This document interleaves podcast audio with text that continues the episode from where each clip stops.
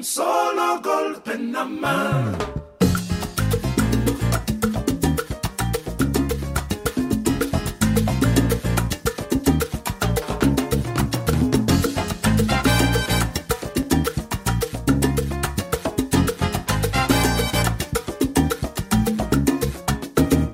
Somos David García y Aitor Padilla, y esto es desde la historia.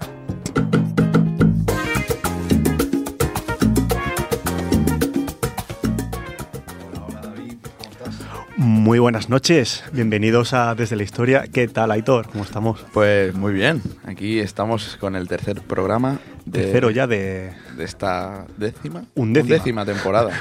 es que se, no se pierde tanto. Y, y bueno, eh, último programa del año. Se acaba el 2023 Exacto. para, para nosotros ya, un año interesante. Eh, hemos hablado de muchas cosas. la Sí, verdad. siempre la verdad es que no, no nos dejamos nada. Luego, si, no- si tenemos ahí cinco minutillos, podemos, podemos hacer un repaso. un ¿no? repaso de, todo lo de, que de cosas que hemos hablado en este año que, bueno, obviamente, ¿no? Pues ha sido muy, muy interesante. Y bueno, estos últimos programas, como ya hemos ido introduciendo, ¿no? Pues hemos hecho algunos cambios. El mes pasado fue lo de cuando hablamos de Palestina eh, con, con David Salgado. Queda lejos ya, ¿eh? Sí, sí, y bueno, también tengo que decir que sobre este programa, eh, los feedbacks que nos han ido llegando, para Son- mí por lo menos son muy positivos. Las reviews son positivas, ¿no? Sí, sí, de- como un tema muy interesante, también tratarlo desde esta perspectiva, ¿no? De, de conocer a gente del territorio, de sus vidas personales, ¿no? Y que bueno, que seguimos viendo que se siguen perpetrando Sí, no, la, la cosa sigue. de... La, la cosa sigue por, De guerra. por allí. Y no, sí, la verdad que muy interesante. Y intentaremos, ¿no? Durante esta temporada y siguientes, pues traer a, a personas, ¿no? Que puedan aportar, como fue el mes pasado, porque creo que, que da un aire, un dinamismo muy, muy chulo también, ¿no? Y, y bueno, ahí seguimos. Eh, me alegro que a la gente le haya gustado en Sí, sí, la verdad es que la gente que nos ha escuchado Y bueno, aquí, aquí y, la- y lo que no nos habrá llegado, también te digo. Hay, gente, hay cosas que nos llegan, pero hay otras que la gente lo escuchará en casa y dirá, hostias, esta gente hace cosas interesantes. Bueno, se, se intenta. Luego tendremos, ten- tendremos que mirar cómo va el tema de las escuchas, eh, como si ahí va subiendo o no, el, Bueno, el cambio de, de formato, si está funcionando. Eso. Jordi luego nos puede decir lo- los números, si sabe algo, ya, ya, ya nos dirán algo Parece que no De- sabe mucho. desde las altas instancias de, de Ripollet Radio, espero que nos digan, ¿no? Si está funcionando, si no funciona, si volvemos a lo de antes o, o cambiamos y hacemos otra cosa, no sé. Lo, lo que nos digan, somos, exacto. somos unos mandados al final. Y bueno, ¿qué, ¿con qué vamos a empezar hoy, Aitor? Hoy, bueno, empezamos. Vamos a seguir con el formato del primer programa, ¿no? De, Vale, re- recordamos un poco cómo es el formato este. que era, bueno, que nos hemos, hemos ido encontrando durante el último mes eh, en Twitter, sobre todo porque lo- yo lo utilizo bastante Sí, como red social, que nos vamos encontrando interes- cosas interesantes con un punto his- histórico y, y, bueno, pues vamos a intentar pues ir hablando de ese tema, tú eh, traes otro, lo Relacionado relacionado de alguna manera. Y, Podemos y- avanzar también que vamos a introducir hoy una nueva sección. Exacto, siempre Luego innovando. diremos. Siempre innovando. Vamos a innovar y, y al final del programa, pues eh, vamos a con una nueva sección a ver si funciona. Pero bueno, sí, al final es, es lo que comentas, ¿no? Que en, en Twitter.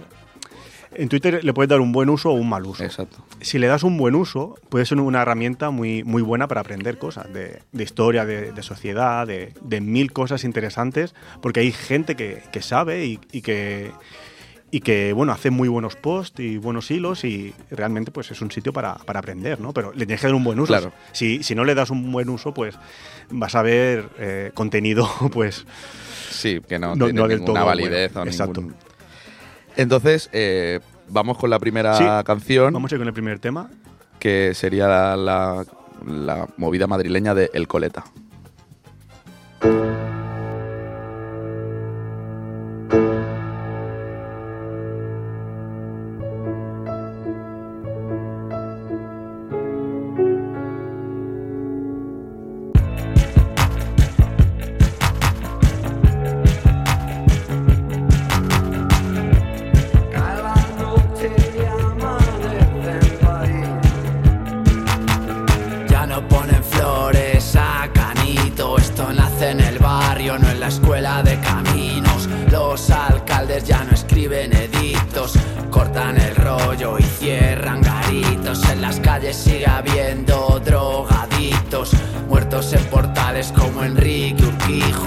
Rollo colegas, no movida de pijos. Los chavales cambiaron el turulo por pico, empolvaron la nariz como el oís de Tino y como hermanos mayores acabaron jodidos.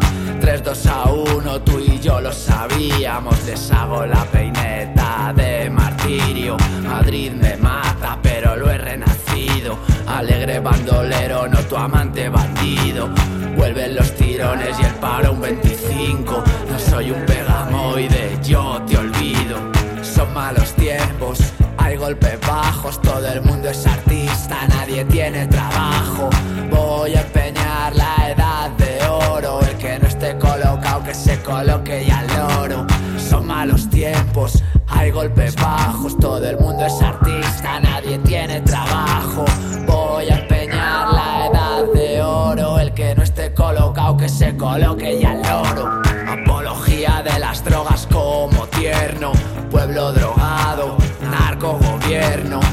Somos europeos y muy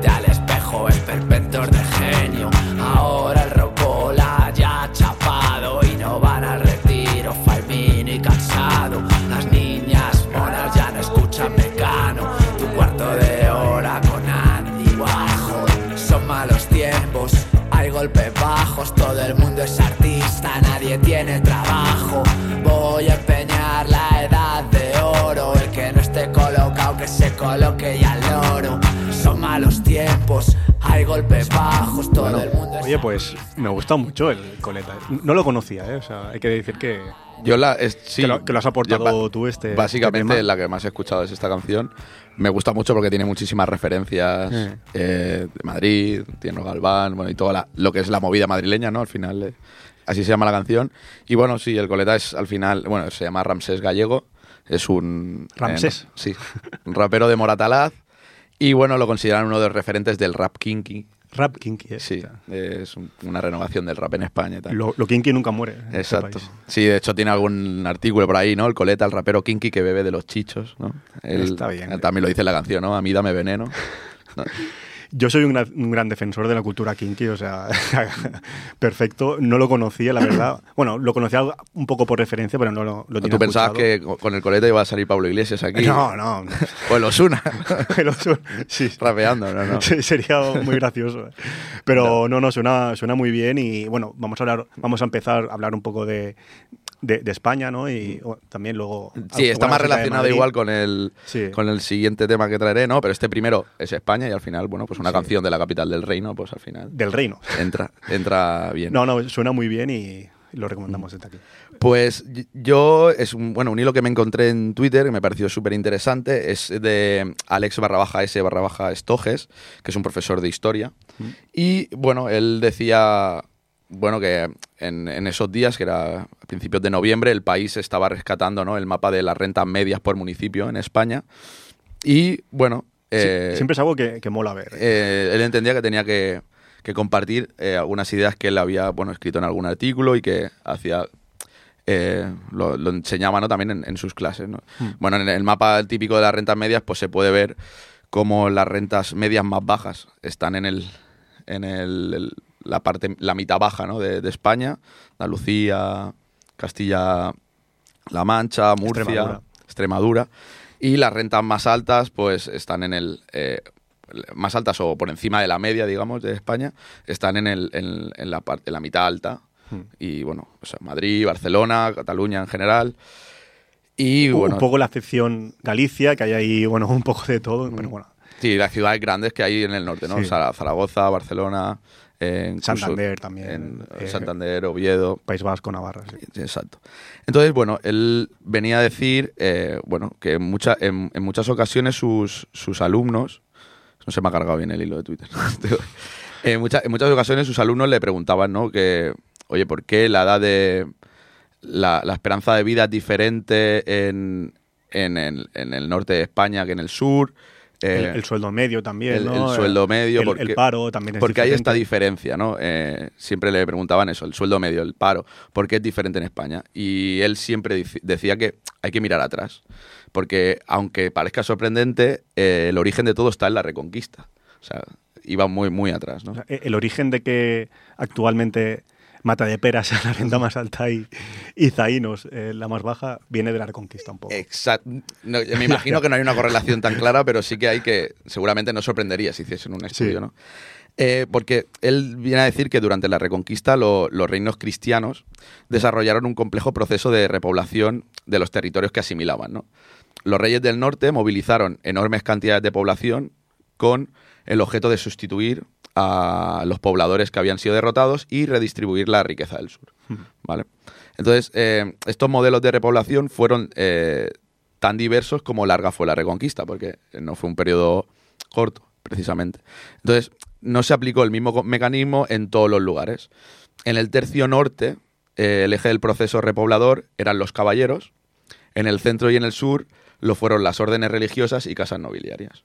Que veremos que esto también tendrá un, un sentido, ¿no? Una repercusión, ¿no? Y Eh, luego eh. cómo se van a desarrollar esos territorios. Exacto. Ya sea eh, una repoblación más por caballero y otra más con la, con la iglesia. Mm. Con la iglesia como estandarte, exacto.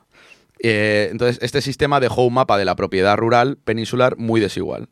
Mientras que en el norte predominó la pequeña propiedad de arraigo familiar, ¿no? En el sur lo hicieron los latifundios de casas nobiliarias, porque como bien hemos dicho, es lo que utilizaron para, Hmm. para esta reconquista. Eh, este es- desequilibrio condenó al sur pues, al jornalerismo y al arrendamiento de, las tierras. ¿no? Eh, entonces, esta transformación económica de, de la reforma eh, agraria liberal abrió la posibilidad de replantear esta estructura. O sea, con el tiempo se planteó esta, una reforma agraria en, en- este, en este episodio ¿no? de la historia española más liberal que quería replantear esta estructura. Entonces, eh, intelectuales del siglo XVIII como Olavide ya alertaron de que era, iba a ser un proceso difícil, Hmm. pero que existía una desigualdad clara ¿no? entre los jornaleros del sur y los jornaleros del norte. Sí, entre el sistema agrario del norte y Mm. del sur, ¿no? Que, Exacto. Entonces, la primera ventana que se abrió para intentar cambiar ¿no? Eh, esto, este- esta diferencia, se produjo en el siglo XIX con las desamortizaciones. ¿Qué eran la- las desamortizaciones? ¿Qué- ¿En qué consistían? Eh, han habido, creo que la, la primera que hubo fue de Pepe Botella. Mm. Ya han habido varias en la historia, pero hay dos que es. Una que se ha estudiado especialmente mm, mucho, que es la desamortización de, de, de Mendizábal. Sí, e- esta salía ahí en, en bachillerato, ¿eh? Esta estaba ahí siempre. Esta es la que más se ha centrado la gente, ¿no? Como tal. Y, y también estaba, pues, hay otras como la de Madoz, que digamos que son las dos en las que se centra en el hilo, pero las desamortizaciones en sí lo que, en lo que consis- consistía era en eh, expropiar forzosamente tierras eh, que se consideraban de manos muertas, que eran eh, tierras que no, no estaban dando un fruto, sino que estaban abandonadas y que pertenecían principalmente al clero, ¿no? A órdenes religiosas, ya bien y, porque... a, y a casa nobiliaria, ¿no? y a, sí, a casas nobiliarias. Bueno, no tanto como a casas nobiliarias, sino sobre todo al clero en su mayoría y eh, también eh, tierras comunales. Vale. Entonces, eh, se en, su en su inmensa mayoría eran de, de la, de la iglesia y lo que se buscaba era, eh, en el caso de Mendizábal, por ejemplo, era conseguir dinero para, la guerra, para las guerras carlistas. Es una forma de privatizar ¿no? Esas tierras, como bien dice, que están muertas, Mm. Eh, pertenecen a la iglesia, y con eso ganar un dinero para, para la guerra. para la contienda que tuviesen en su momento, ¿no? Eh, entonces, eh, las dos grandes desamortizaciones del periodo abordaron el problema, pero no lo solucionaron. Estas dos, dos grandes son la de Madoz y la de Mendizábal. La, po- la propiedad siguió estando en pocas manos gracias a las subastas que benef- beneficiaron a la élite urbana. Y el sur seguía siendo jornalero y arrendatario. Si, ve- si bien bien se puede ver en, el- en los mapas, tanto de la desamortización de Mendizábal como la de Madoz, la de Mendizábal fue eh, anterior, eh, las mayores ventas de bienes se dan eh, en Andalucía, principalmente, Castilla y León y Madrid. la- donde están las más grandes. Luego en, en la de Madrid sí que ya se centra mucho, sobre todo en Sevilla, Cádiz, Madrid y Ciudad Real. Eh, ¿Qué pasó? Eh, bueno, que al final eh, la gran transformación económica del, del 19 llegó a una España de la que la principal fuente de riqueza de la época, que era la tierra, estaba privada a la mayoría social del tercio sur peninsular. Y en este escenario los jornaleros del sur estaban condenados a ser pues proletarios pobres. Porque ¿qué pasaba? Al final lo que hacía el gobierno en, en estas, en, en vender estas tierras era, eh, bueno, en el sur eran grandes eh, extensiones de, tie- de- de tierra a las cuales no podía acceder, porque esto, estas tierras se subastaban, a las cuales no podía acceder un jornalero o una un colectivo de jornaleros de manera fácil, porque no tenían ese dinero. Entonces, ¿qué pasaba? Bueno, al, fi- al final son muchísimas hectáreas, valdría un, un dinero considerable y, y no cualquiera puede acceder a- a Exacto. ello. Entonces, ¿qué- ¿quién accedía por a los grandes latifundios eh, del sur? Pues eh, nobles Hmm. Y élite, Y, y la élite, ¿no? Una cierta burguesía que ya, se, digamos que se empezó a crear Hmm. durante ese- esa época.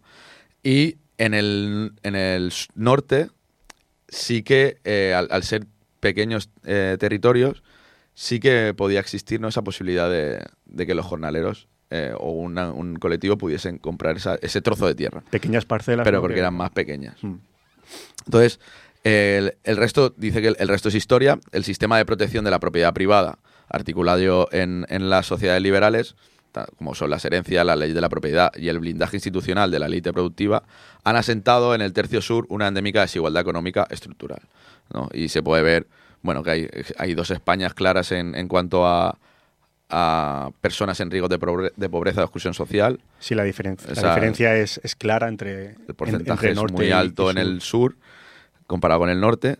Y también, por ejemplo, en, en, en un mapa en el cual muestra ¿no? la, el nivel educa- de- educativo de, de las personas entre 30 y 34 años. En el sur, eh, es, la mayoría es en, educación primaria, mientras que todo el, la- el- el tercio norte sería terciaria, ¿no? Llegamos más allá de, de la educación secundaria. Bueno, y esto también explica pues que bueno, cuando con el franquismo, la posguerra, pues todos los movimientos migratorios que hubieron de, de sur a norte. Por ejemplo, en, en el- en lo que comentabas de personas en riesgo de pobreza ¿no? en España, son datos del 2019. En Andalucía es un 33,7 y en, eh, en País Vasco es un 14,4, por ejemplo. Cataluña 18,8. Mm. Son cosas que realmente pues, hay una diferencia.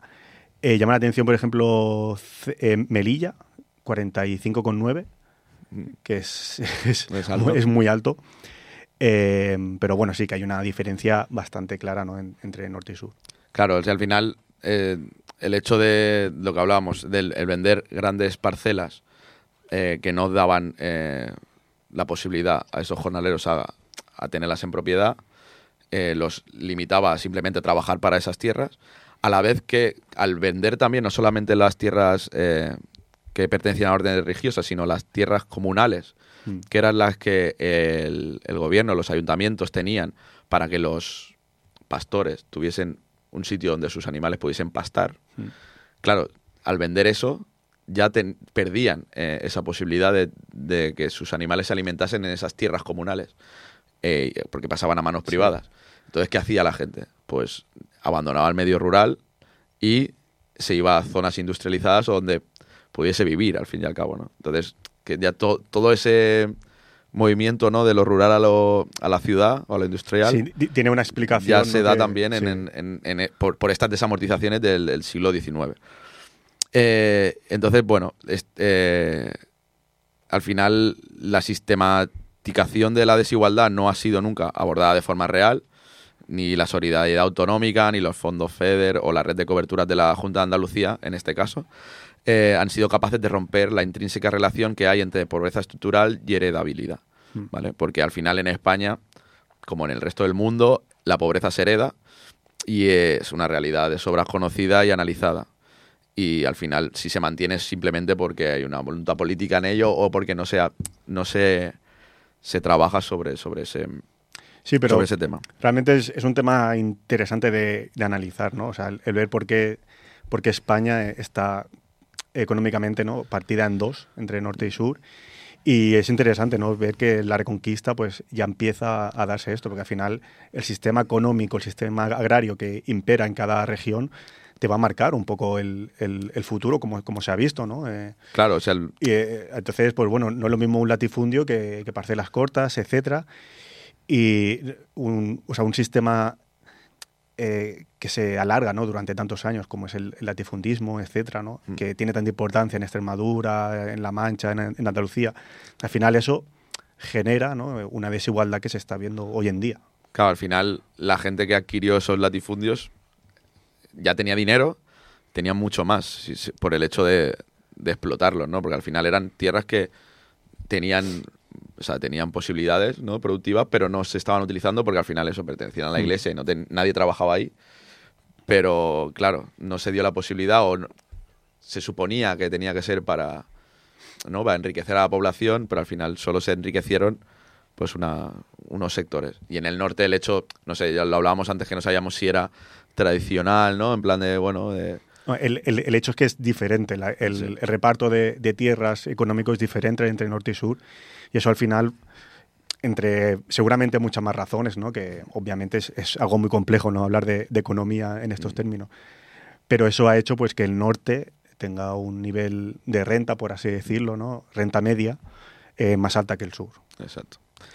Y al final, bueno, va, va muy bien hilos así porque te demuestran que en la historia hay muchas de las explicaciones ¿no? que, que queremos encontrar hoy en día, ¿no? que, que para estas cosas sirve estudiar historias, eh, estudiar historia y hacer programas de, de historia, ¿no? para un poco entender ¿De el presente, el presente, para entender el presente, si no, no, no estudiaríamos historia.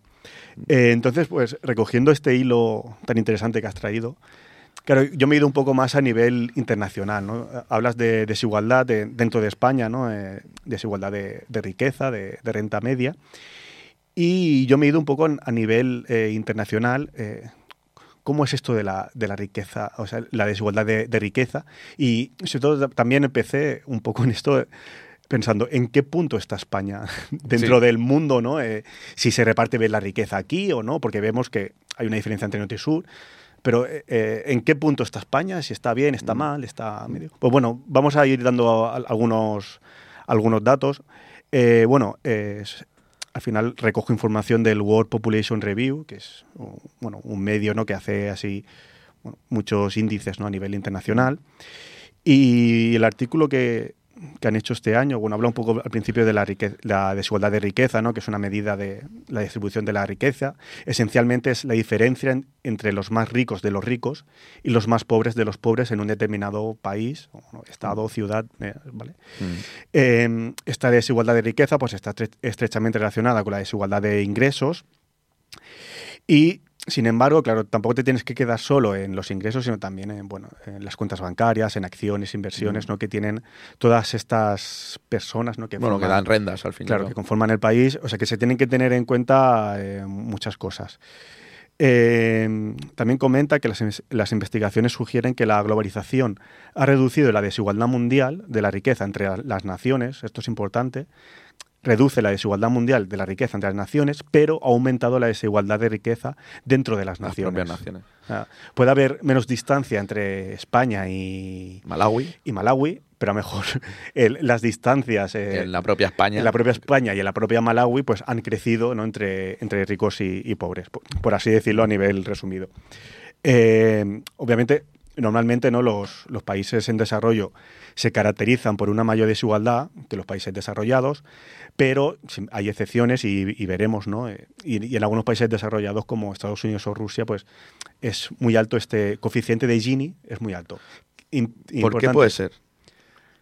Yo creo, por, por ejemplo, Estados Unidos, Rusia, yo creo que se asemeja un poco, pero bueno, Rusia está al final es un territorio muy vasto y yo creo que Estados bueno, Unidos también es similar. oligarcas con Eh, muchísimo dinero y hay exacto. gente pues que vive aún en medios rurales muy... Pero que al final es como el, Y Estados Unidos. los extremos cuatro. del sistema económico Sí, sí. también, ¿no? O sea, ambos. Al final Rusia viene de la URSS, pero el- Bueno, al final es perdido. un tipo de capitalismo eh, también, Rusia... bastante extremo, ¿no? Sí. ¿Y por qué? O sea, yo- es hacer una correlación muy burda seguramente, Mm. pero puede ser algún un hecho, ¿no? En plan de cuando este, el sistema capitalista extremo existe, ¿no? Las desigualdades en países desarrollados son mayores. ¿no? Sí, pero claro, veremos que a lo mejor en Europa, eh, que es un, otro tipo de capitalismo, ¿no? Que, el- tan- que no es tan extremo como el, el ruso de los últimos años o el de Estados Unidos, a lo mejor en Europa, pues ese coeficiente pues no, no es tan alto, ¿no? Claro, es, es- es interesante el tema y, y, bueno, vamos a ir hablando de países y la verdad que llama la atención. Eh, antes de empezar así con los países, el bueno, comentar que es el índice de, de Gini, ¿no? que, que he dicho. Es una medida estadística de la distribución de la riqueza desarrollada por un estadístico italiano que se llama Corrado Gini, de ahí el nombre. Y este índice pues, se utiliza para medir la desigualdad eco- económica midiendo la distribución del ingreso y bueno, de, la, de la riqueza en general. ¿no? El coeficiente de Gini va de 0 a 1. Un coeficiente 0 representa una igualdad perfecta, o sea, será un, un país en que todos tienen lo- los mismos ingresos, todo perfecto. Y cuanto más se acerca al 1, cuanto más sube, pues mayor es la desigualdad de, de la riqueza. Eh, entonces, bueno, vamos a ir con. Al final eso se, expresa, Hmm. eh, de 0 a 1 se expresa luego en porcentaje, ¿no? Exacto, Si es sí. 1 sería un 100% Exacto. y si es 0, pues un 0%. Por ejemplo, aquí pone eh, los 10 países con la mayor desigualdad de, riqueza según el índice del Gini del, Banco Mundial. Claro, antes de empezar con, a nombrar estos países, es importante que, que no salen todos, porque esto a lo mejor son de los últimos tres años, desde el 2020 al 2023, y no lo han hecho de todos los países y no lo han hecho de los países que realmente sí que son. Porque a lo mejor los últimos índices han, han sido del 2014-2015. ¿Vale? Entonces hay que diferenciar que en lo que voy a decir ahora no están incluidos todos los países. Luego los, los aña- añadimos, ¿vale?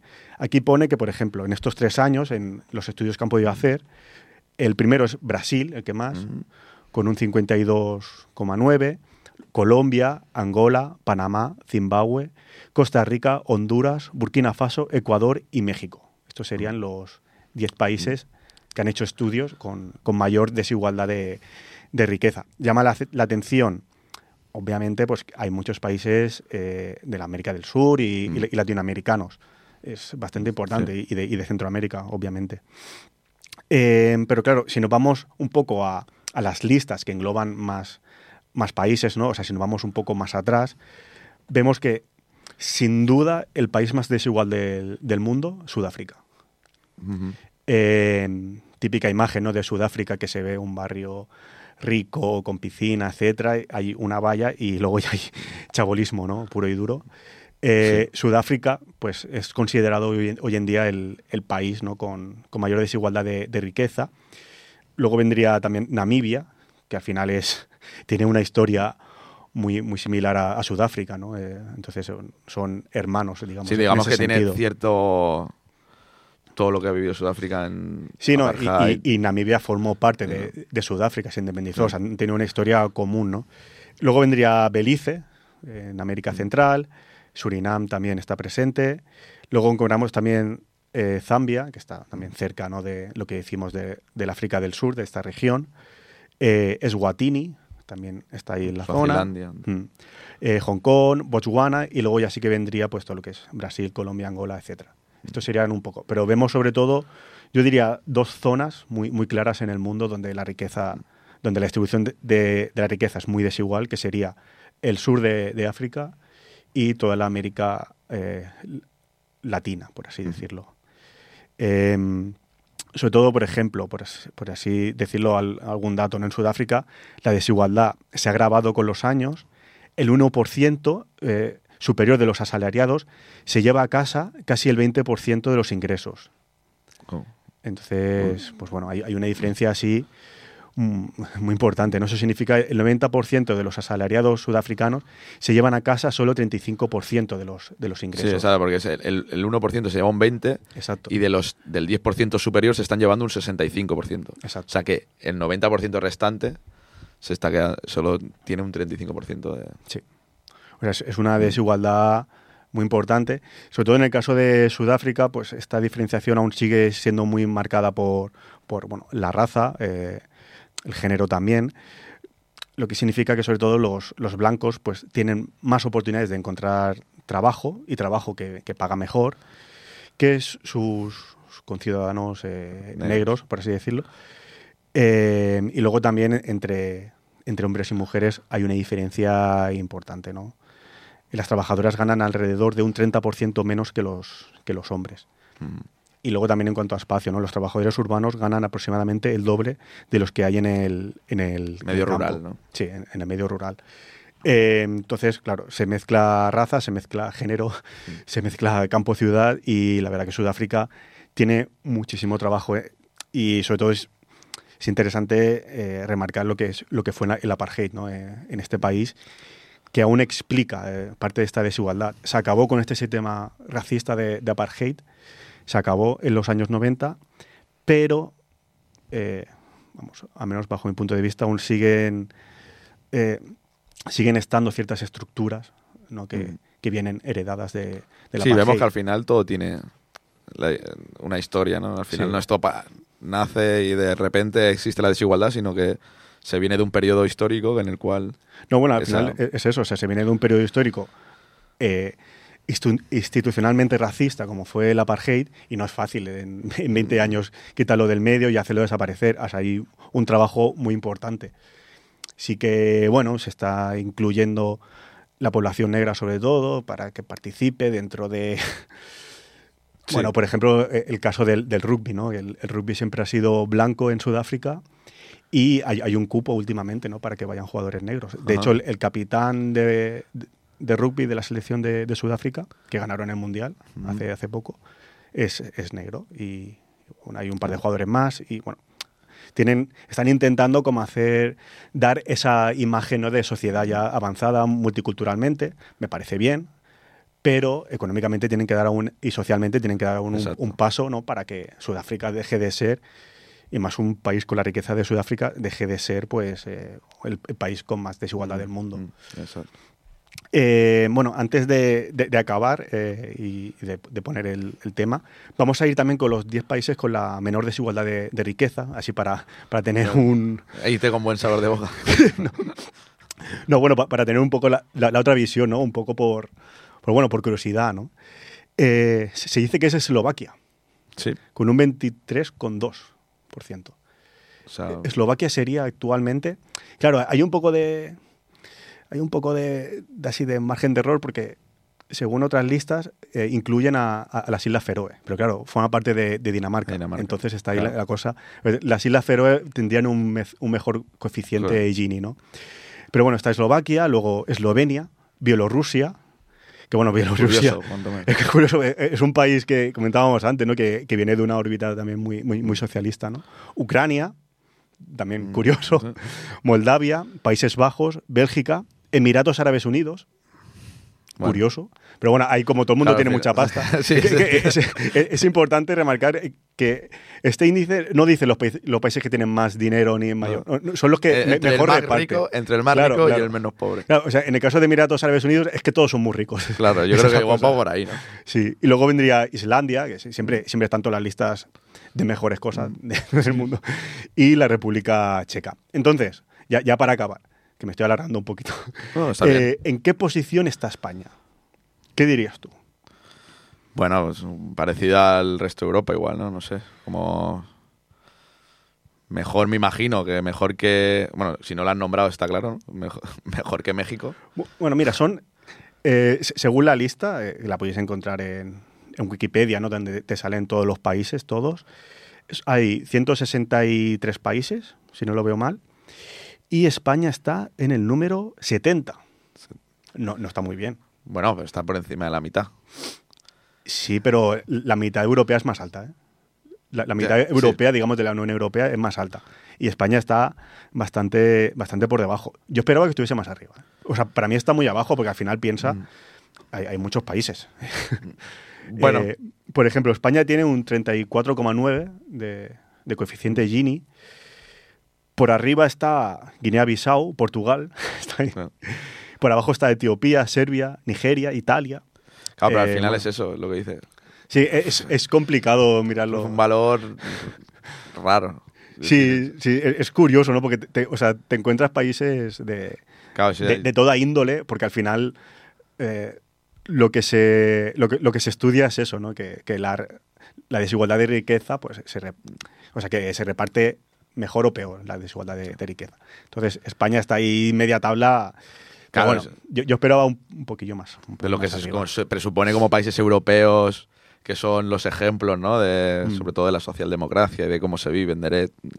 Se tienen unos coeficientes bastante bajos, pero si ves Europa, el color de España es más o menos el color de Italia, el color de Portugal. Sí. de- no, no es toda Europa, ¿no? No, luego tenemos, por ejemplo, Alemania está en el 43, Francia el 37, bastante bien. La media de Europa sería un, un 30,6 del coeficiente de Gini, o sea, está, está por encima. Y bueno, luego más arriba Irlanda, Noruega, eh, Dinamarca, Finlandia, obviamente. Algeria está por ahí, eso es curioso porque te, te encuentras países que, que- que no Claro. te espera.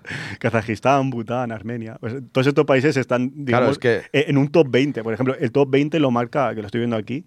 Bueno, el 19 es Bután y el 20 es Timor Este, Timor Leste. Es que. Entonces o sea, es, es realmente curioso, pero, pero bueno, es, es realmente interesante ver cómo, cómo en el mundo, pues a veces piensas que algunos países van a tener una desigualdad de, de la hostia y, y no es así, y otros que piensas que pueden tener una mejor eh, igualdad, eh, pues, pues no, no, no es así, ¿no?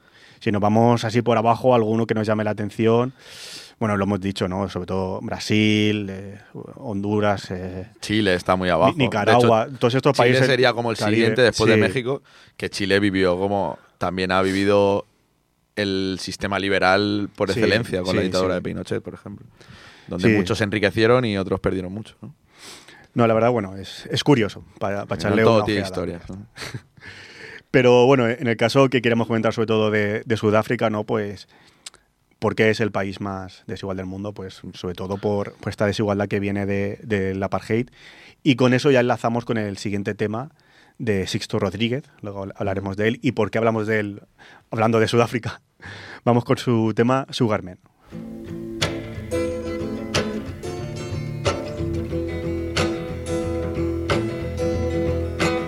Sugar man, won't you hurry? Cause I'm tired of these scenes. For a blue coin, won't you bring back all those colors to my dreams? Silver magic ships you carry jumpers, coke, sweet Mary Jane. Sugar man met a false friend on a lonely, dusty road. Lost my heart when I found it. It had turned to dead black coal silver magic ships you carry jumpers coke sweet mary jane sugar man you're the answer that makes my questions disappear sugar man cause i'm weary of those double games I hear.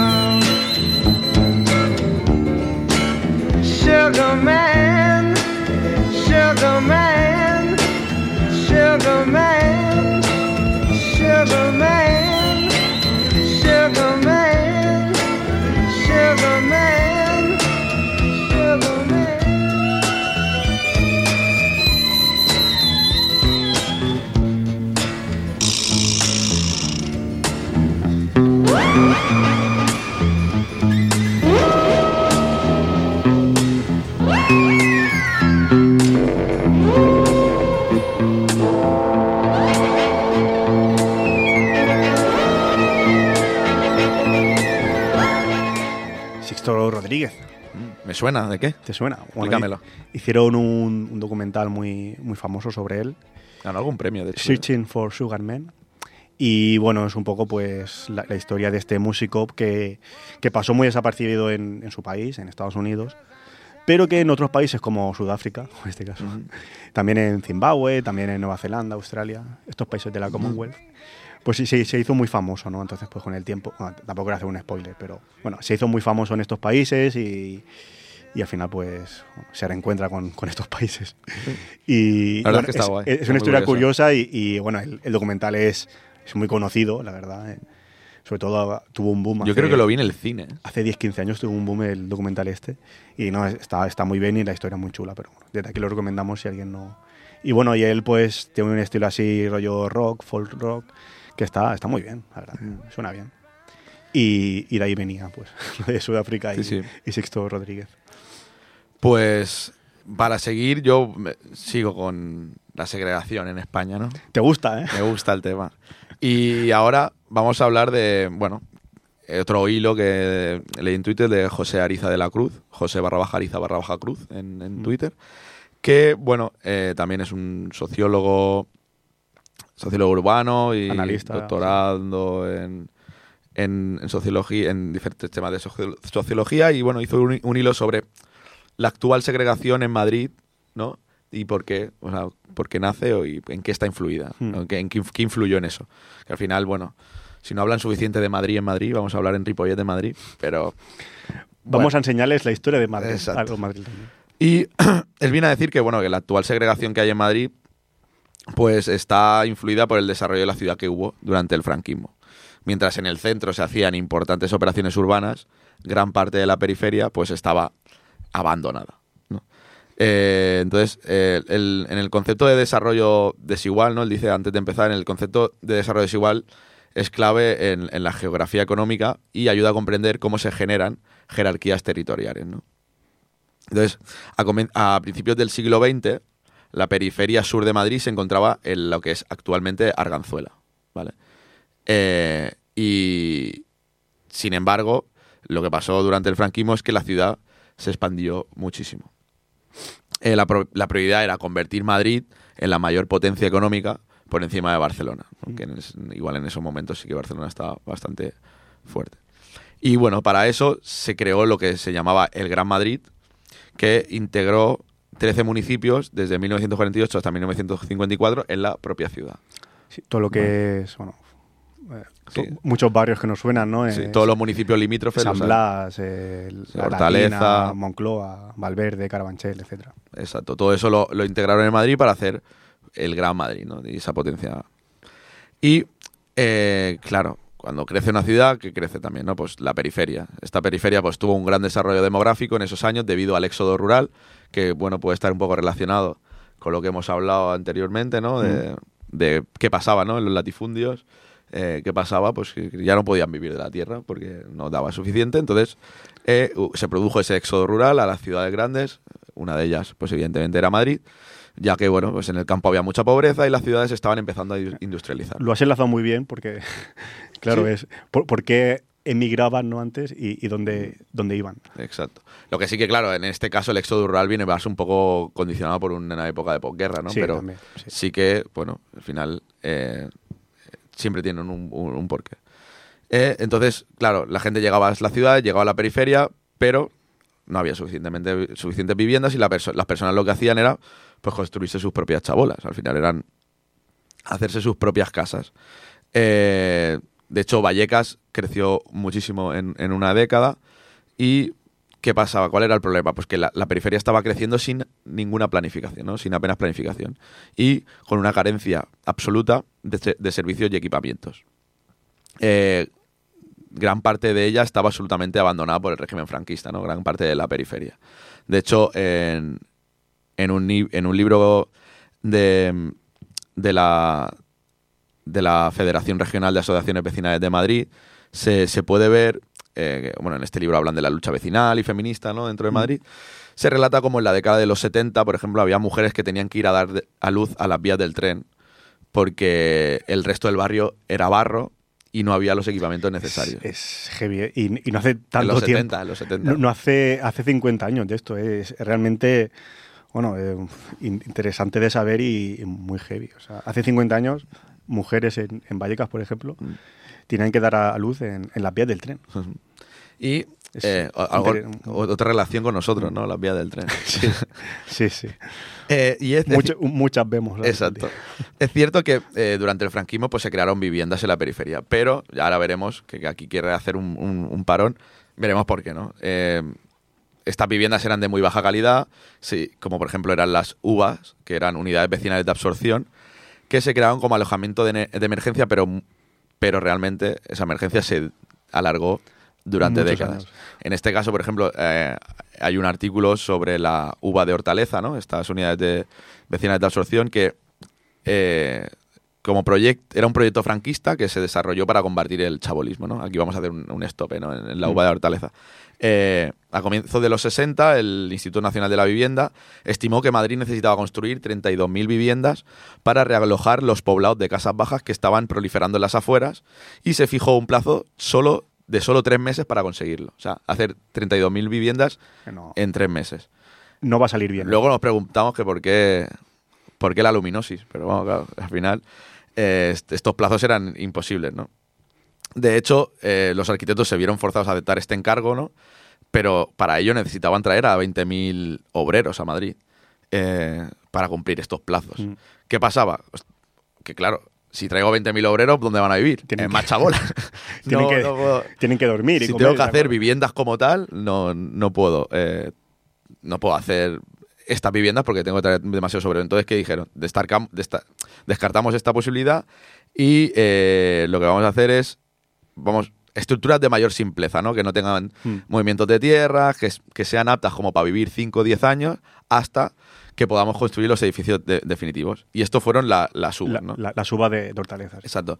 Bueno, en Hortaleza, pero hubieron No. varias. Hubo en Vallecas, en Pan Bendito, Fuencarral, Canilleja, Villaverde, ¿vale? Además de Hortaleza. Eh, durante el verano del 63, los arquitectos de la Organización Sindical del Hogar y la Arquitectura proyectaron estas seis eh, unidades. Eh, el anteproyecto se acabó en ocho días, el proyecto en 18 días y las construcciones estuvieran listas antes de otoño. O sea, empezaron en verano y en otoño ya tenían eh, todas las viviendas eh, preparadas.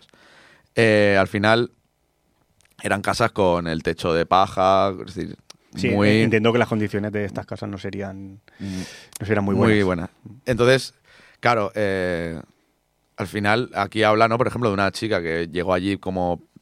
Vi- Victoria llegó en el, en el 63 allí y era un piso prefabricado de 45 metros cuadrados, sin calefacción, sin aseo, con el cielo raso hecho de paja y ella pensaba que era un palacio. Y dice, que claro, yo venía de vivir en una casa que había hecho mi padre, que era barro por dentro, Mm.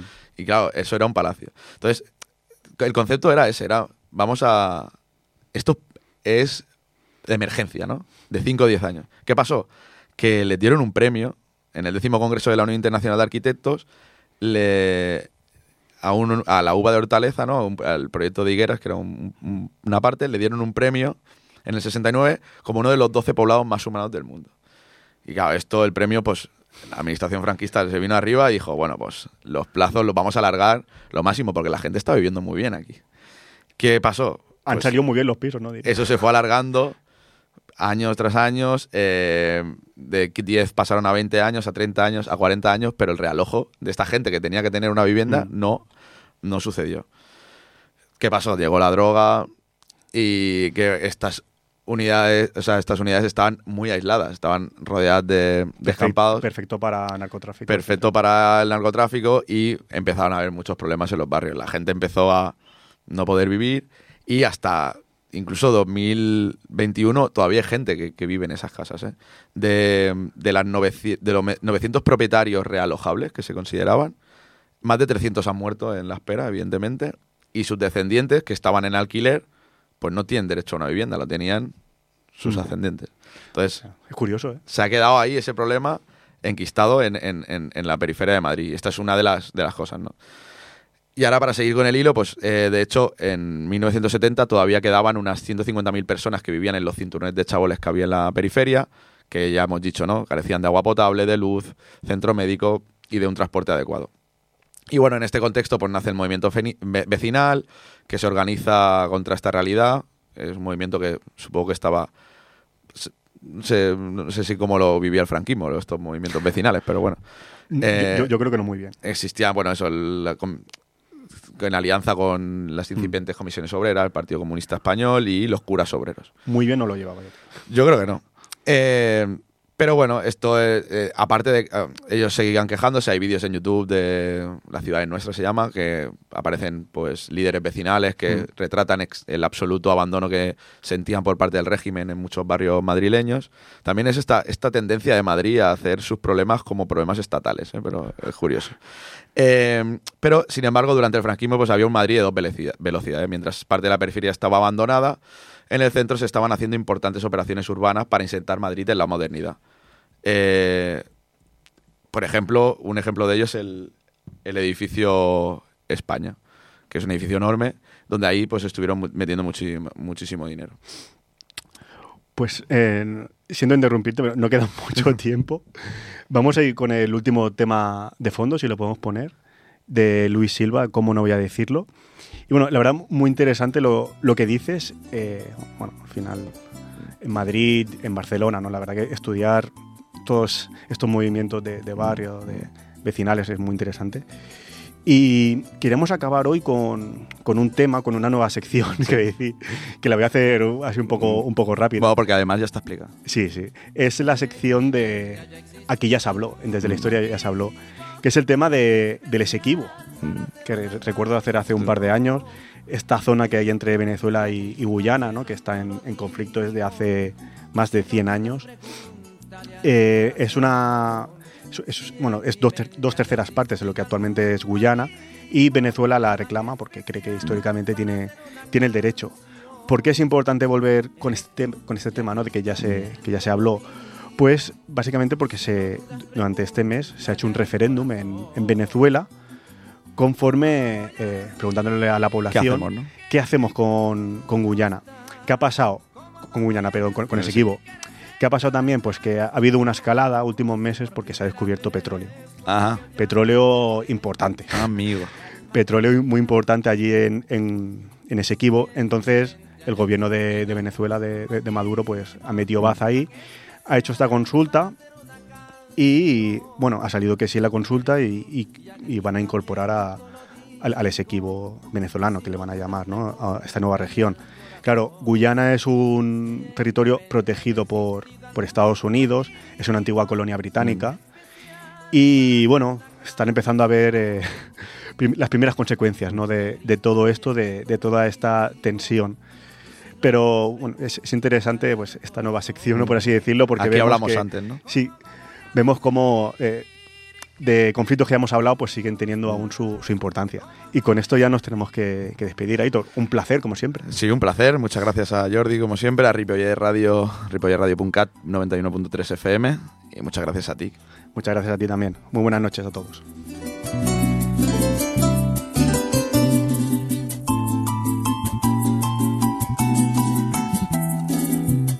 Si en mi mente haya existido algún motivo tan especial para hacer una canción, eres tú y a grito abierto lo digo. Y si lo dudas, pregúntale al corazón.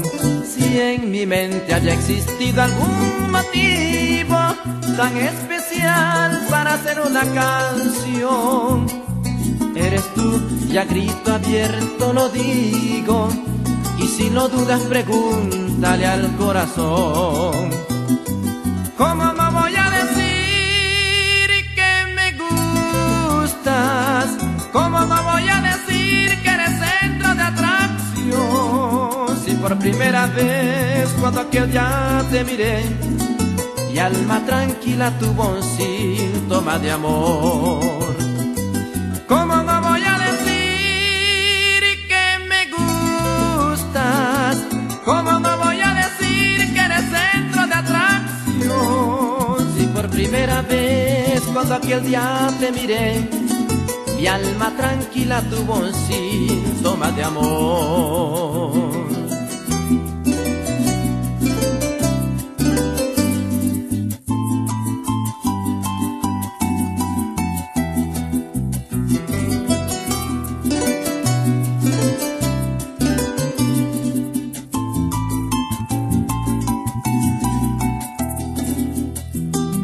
Un ángel se ha cruzado en mi camino, tú tan bonita de figura escultural, muy juvenil de mejillas sonrocadas y de castigo una carita angelical. Hoy un ángel se ha cruzado en mi camino, tan bonita de figura escultural, muy juvenil, de mejillas sonrocadas y de castigo una carita angelical. ¿Cómo no voy a decir que me gustas? ¿Cómo no voy a decir que a tu lado quiero estar? Dale una primicia a mi ser enamorado. Si entre mis brazos quieres dormir y soñar.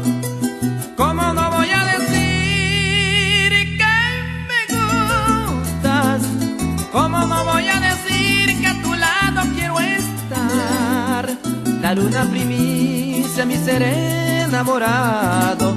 Si entre mis brazos quieres dormir y soñar. Si entre mis brazos quieres dormir y soñar. Si entre mis brazos quieres dormir y soñar.